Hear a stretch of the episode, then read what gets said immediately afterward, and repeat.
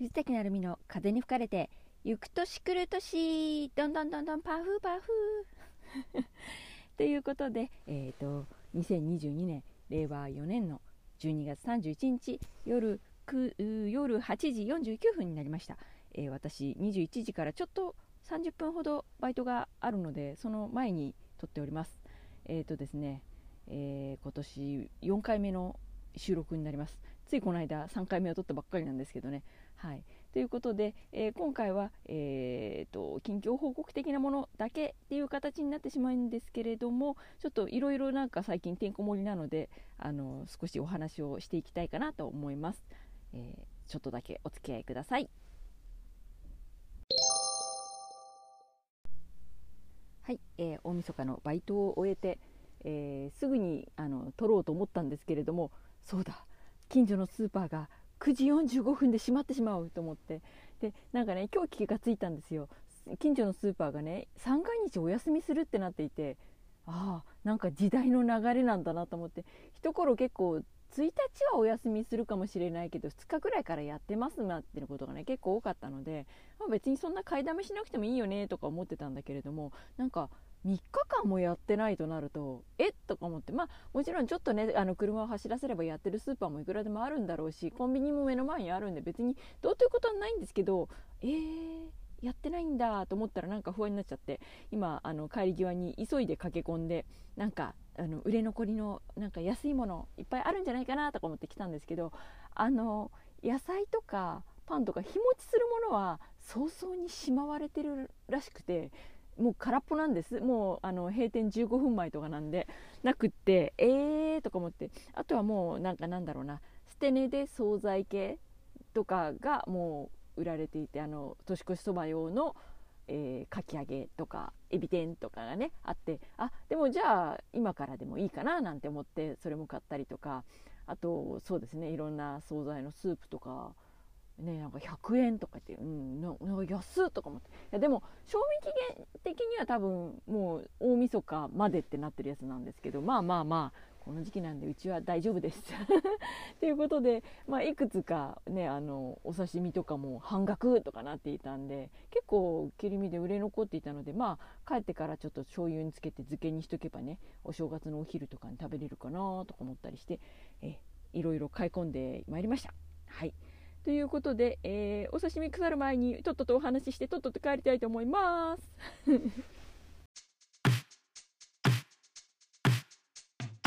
藤崎なるみの風に吹かれてアンカーアプリで配信中。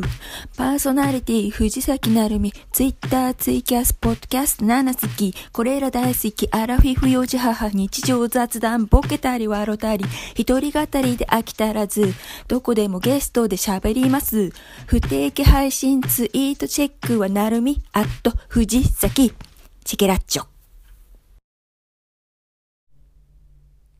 それで、えー、バイトのね話なんですけれども、まあ、なんか何回か前からや、ね、したいしたいって言いながらなかなかしてなかったんですけれども、まあ、あの最近一番行っていたのが12月に一番多く行っていたのが、まあ、とある食品系の工場に9時から18時で入っておりました、はい、9時から18時で1時間休憩なんでね実働8時間ほぼ立ったままっていう感じなんですけれどもはい、で、えーとねえー、毎週土曜日がお休みなんであの本業の方のねお仕事が。なのでジムなんですけれどもそれがお休みなので、ま、土曜日に4回入ってあと年末にあの26272829って4連勤いたしました。で、えー、まあそこもねあの食品系なんで、まあ、年末年始だとねあのよく売れる年末年始によく売れるもののところに回されてはい。あのそうですね。寒いと食べたくなるっていうあれがね作られてるところで一日中とかあと、まあ、お正月に食べるあれを作ってるところとかね。はい。そういうところでこういろいろとベルトコンベヤーにね流れてきたものをこう取って流してとかいう形でやってるんですけれども、まあ、コンベヤーのスピードにね乗り切れずにね焦ってねこう落としちゃうとかいうこともねたまにはねあるんですけれどもものによってね小さくて「ああ」とかで「間に合わない」とか言って焦ってこう何人にもこう順番にねあの自分はこれだけを仕事をして前後の人はこれをやってあれをやってってこう順番に順番にしていくんですけど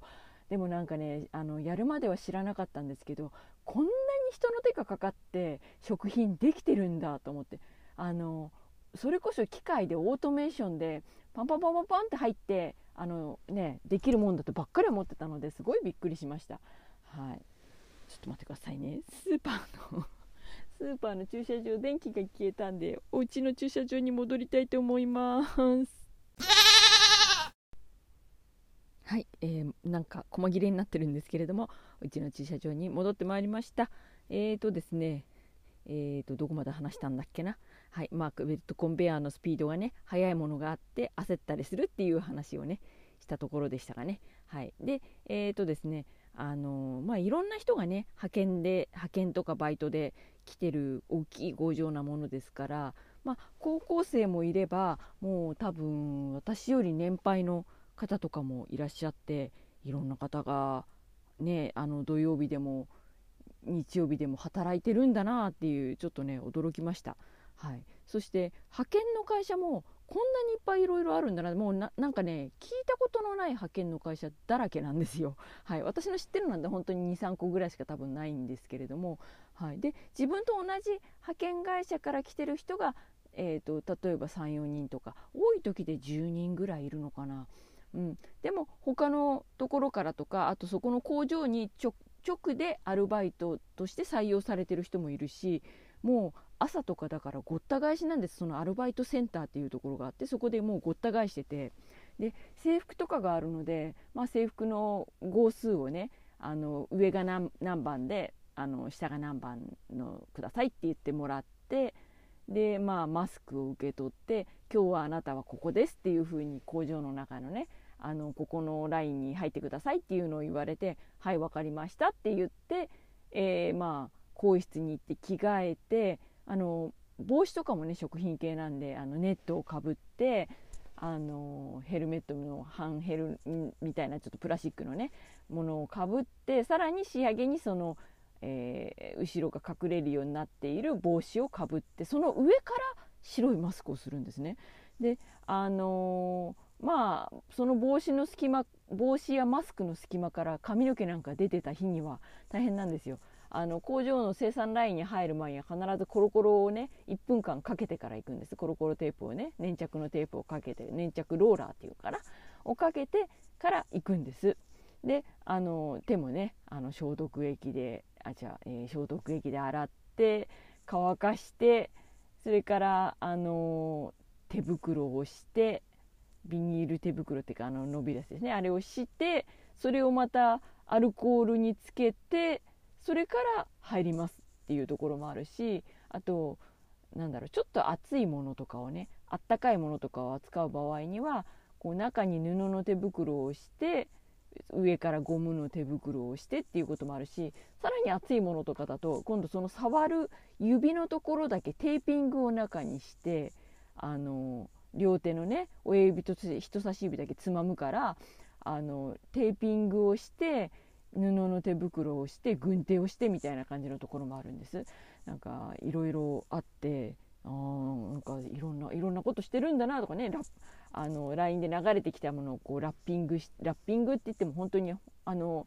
なんだろうプレゼントとかのラッピングじゃないんですよ。ラップで包むんです。食品をラップで包むっていう作業があったりとかうんなんかねいろんないろんな手間がかかってるんだなって思いました、はい、あんまりねあの具体的にあれを作ってとかこれをやってとかっていうのをね多分あんまり言っちゃいけないんだと思うんでなんともこうぼぼやかした言い方しかできないんですけれども、はい、でもなんか非常に社会科見学的なああの製品ってここで作ってるんだとかあの大きい会社なんで要はその自分が入ったことのないラインのものでも通りすがりに通路で見えるわけですよ。あこの製品ここで作ってえこんなあの種類のものもあるんだとかでも実際そこで種類であってもあの売り場で見たことがないものって結構あってどこの売り場で売ってるんだろうなとか思うんですけど、まあ、直営店とかねどっか地方とか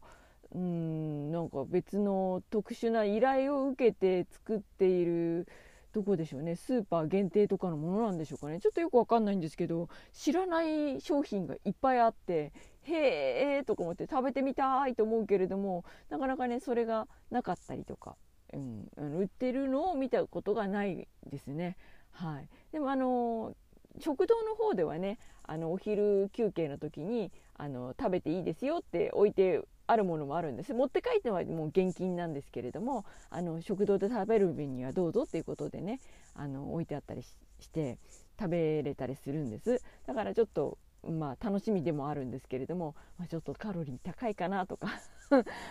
ちょっと心配しながらもなんかそれも楽しみで行ったりとかしてますね。はい。あとはですねその,、まあ、その食品系の工場以外のところだと,、えーと、12月にはね1回だけあの宅急便のね、あの配送のベースっていうところに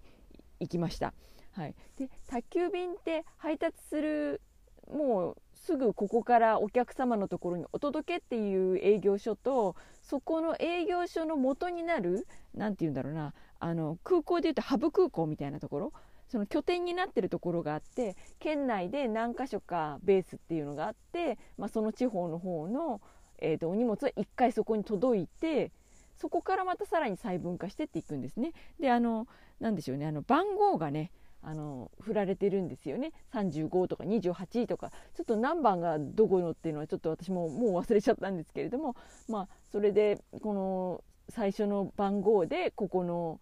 あの県に来てますとか。ここから発送になる件によって分けますとかっていう形でその番号によって荷物を区分して分類していくんですけれどもまあその荷物をね積むコンテナコンテナっていうかなんカートっていうか2段になるやつがあるんですけれどもカゴみたいのがあってそれにいろんな人のいろんな荷物を積んでいくんですけれどもまあとにかく一つの運ぶカートの中にいっぱい入れたいもんだからほんとテトリスをしてるかのように大きくて重たいものを下の方に置いてあの横にしてもいいものはちょっと隙間に入れてとかいう形でねあの組み合わせていくんでちょっと面白かったですね。ただあの仕分ける予定の時刻にその道路が混んでいて到着しないってなるともうやることがなくなっちゃったりとかしてバイトでねそれを見込んで多分多く雇われてるんでしょうけどなんか荷物が入らないからやることがないですみたいな結構待ち時間が長くてあのそういう意味では逆にすごいハードじゃなくてラッキーな日だったようです。はい、でねその日ちょうど私ね軍手を持ってくの忘れちゃったんでであの貸してもらえるのかななんて思ってたらあのあの職場に自販機があってあのあそこで買ってくださいって言われて 初めてあの軍手の自販機で軍手を買いました、はい、あのイボイボのついているねあの軍手だったんですけれどももう一つはなんかこう全体がゴムになってるもうちょっとお高い感じのでもあのそワークマンとかであるあるな感じのねあのクリーム色と緑色のなんか軍手も売ってました、はい、でもまあ安い方を買わせていただきました。であれなんですね。すねとかあと手の甲のところとか当たってとか挟まれてって言ったらあの大怪我になるっていうことでそのプロテクターをつけてくださいって言って渡されてこうあのマジックテープでねこうなんかすごい重装備な感じですよね。初めてでした。そんなそんなあのなんですよね。ガードするものをつけてまでやるんだと思って。まあ重たいねカートをこうガラガラ引っ張ったりとかするんであの隙間にね挟まって怪我したりとかっていうことがないようにってことでね。そうあのすねっていうかアキレス腱ガードって形で後ろにねつけてくださいって。ちょうどなんか後ろのアキレス腱の辺りにガンって当たったりとか角が当たったりして切れちゃうと危ないんでつけるんですっていうことで。へえとか思って。まあそこが当たりそうなことって一度もなかったんですけれどもね。はい。ちょっと面白かったんでまたやってみたいかなとも思うんですけどなんかでも感想他の方の感想とかを見るとすごい宅急便きついって言ってあんなとこも二度と行きたくないっていうのが多くって。そうなんだと思って。倉庫とかであのー何でしょうね。ピッキングって言ってあの商品を拾ってきてあの、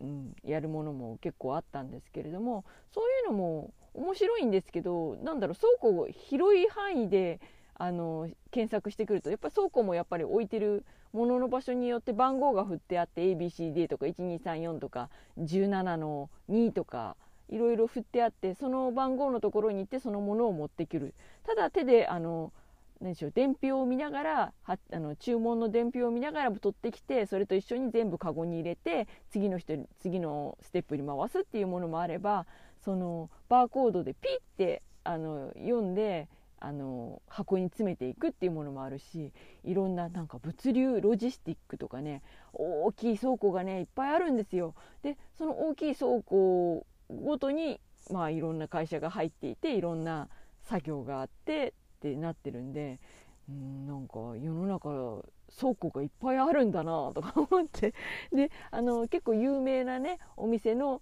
何か物品をこう仕分けして郵送するみたいなところに関わったりとかもあって。ただでもその会社と関わりがあるっていうかそれはでもその倉庫で仕分けているだけなので別にその会社の子会社なわけじゃないんですよね。だから本当に流通ってこういう感じなんだなと思ってすごい人の手がいくつもかかっていってるんでそりゃ高くなるよねと思ってあの派遣の時給結構高いんですよ。あの本業の時給よりもずっと高いんですよ。でそんな時給をかけてまであの安いものをお届けしてるんだとしたらどこでこの人たち儲け出してるんだろうなって会社って思うんですね。不思議だなっていうふうに思って。あのまあねあのこの年になって社会科見学ができるっていうことはね思ってもなかったのであのまああの肉体労働としてはちょっときついことが結構多いですけど一日中なので。でもあの結構楽しくやってます。あのたまにはねあの高校生とかが待ち時間にね話しかけてきたりとかね。男子高校生ですよ。男子高校生がなぜ私に話しかけてくるみたいな こともあって。まああのおしゃべり好きな人も結構あのちょいちょいいるのでそうするとそういう方とかと話したりね。あんまりまあぺちゃくちゃやってるとね怒られちゃうんですけれども。はい。まあ、待ってる時間とかにねちょっと二言三言話したりとかしてね聞いたりとかするのも楽しいですね。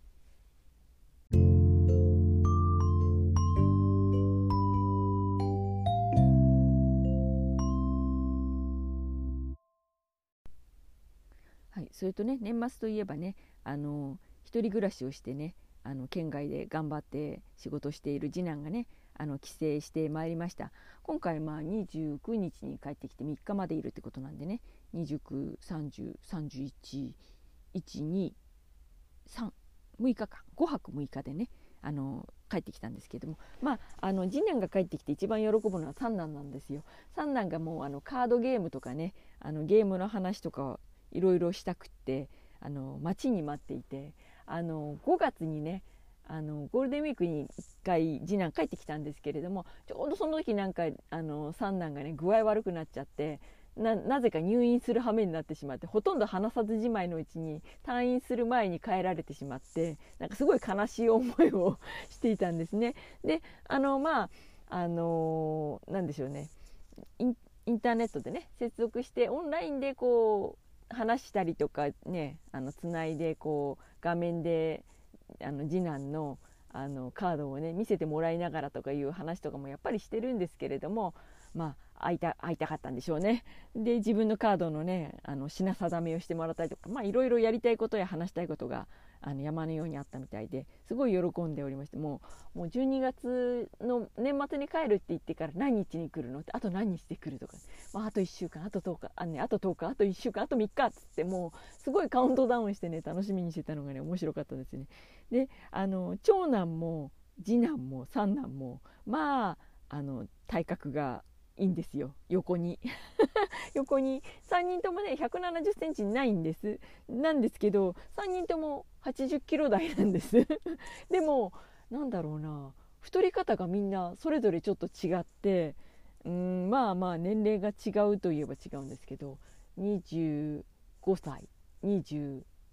歳。でまあ娘が21なんですけれども、まあ、娘はあのほっそりあの年頃の娘な感じなんですけれどもで、えーと、三男が、えー、中2で14歳ですか。はい。なんですけれどもまあがたいがいいのが3人も揃うとねあの3人とも AB 型なんで AB ブラザーズって 感じなんですけれども、はい、まああのー、よく食べます。はい。であのそうですね。三男もあの、ね、あのちょっと前まではあのダイエットをしなきゃかななんて言いながらあの部活でねサッカーやってるんでね、まあ、お腹すくしあれなんでしょうけれどもまあ基本あんまり運動をしない方なのでまあね食べればその分太っちゃうって感じなんですけれども、はい、もう食欲ねてか食べるものをなるべく控えめになんてご飯もちょっと少なめになんてやってたのにもうここのところ全開で食べていてでまあ次男がまたすごい食べるんですわ。であの次男大好きなカレーをね帰ってきた時にねあの久しぶりに作ったんです。もうあの三男しか食べない三男また他の子もみんな食べるんですけど他の人もみんな家族もカレーは食べるんですけどそんな大好きですごいいっぱい食べるわけじゃないんで1回 ,1 回か2回食べれればいいやみたいな感じなんですけれどもあのまあ次男とか三男はもうあのそれこそ3食カレーでも大丈夫みたいなもんですから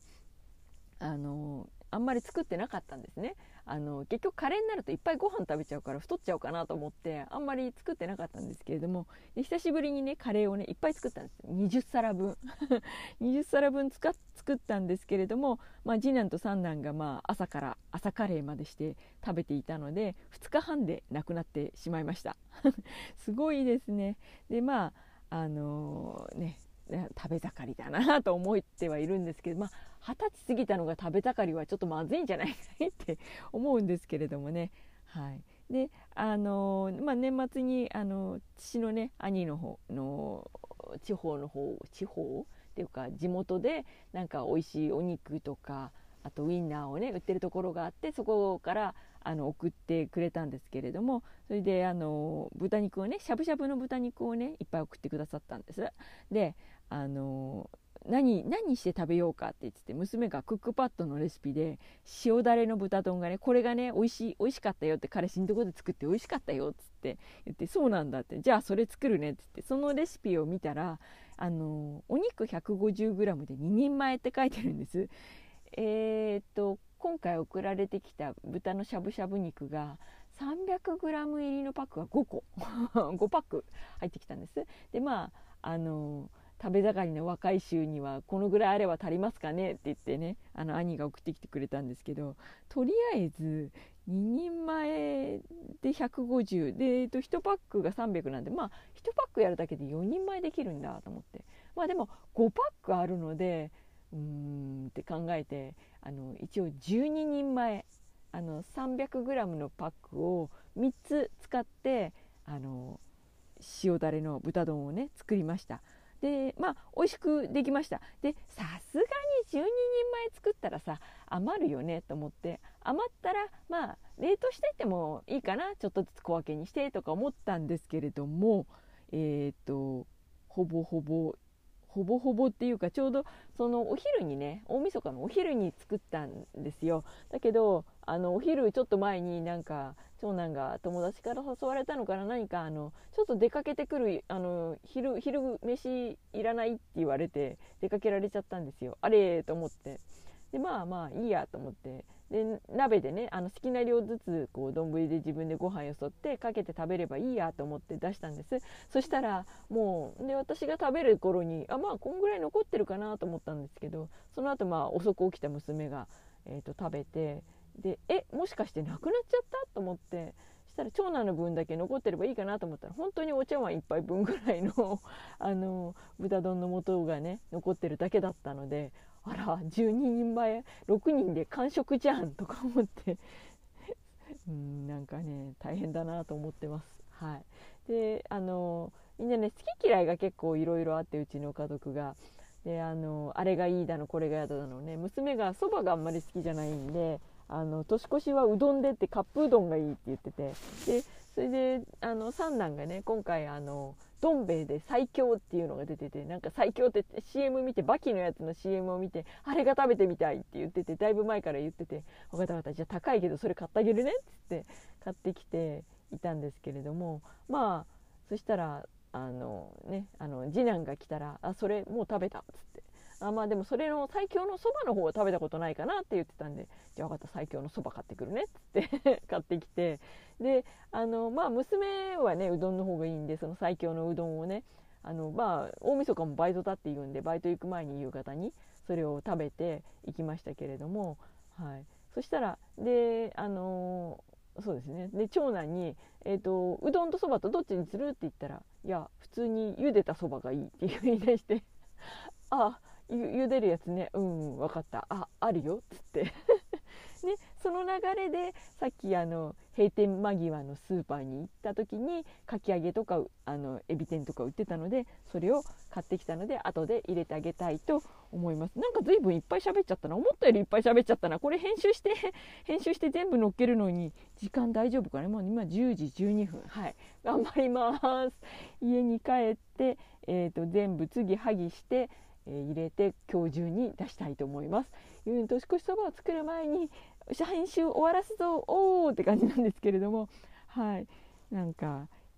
慌ただしい年の瀬ですけれどもなんかあんまりお正月っぽいことも年の瀬の年末っぽいことも大掃除っていうまあ大掃除は確かにちょっとはしてるんですけれども全然間に合ってないしね大掃除ね全然綺麗に綺麗になった状態で迎えられるって感じじゃないんですけれどもはい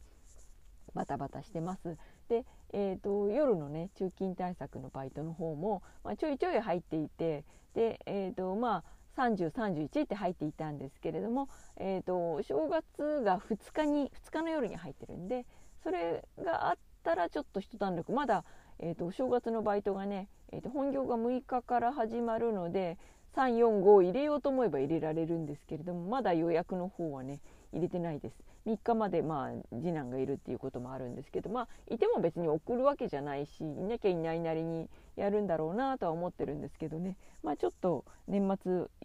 あの結構頑張って働いたんでちょっとちょっとほうと抜けちゃってます。はい、であのやらなきゃいけないことを差し置いてあのねあの LINE の漫画を読んだりとかすみすみってねあの隅っこ暮らしのねあの積みゲーをやってみたりとかしてこう子供たちがゲームをねあのカードのゲームとかやってたりとかテレビとか YouTube とか見てるのを見ながら ついつい遊んじゃってあいけない私今日やらなきゃっていうね感じのことがあってなんかダメ親やってるなと思っております。そしてこんなポッドキャストをひっそり撮っているっていうねはい。車の中で撮っているっていうねはい感じなんですけれどもいい加減に帰りたいと思います。えー、良いお年をお迎えくださいっていうことでお相手は藤崎なるみでした。またね。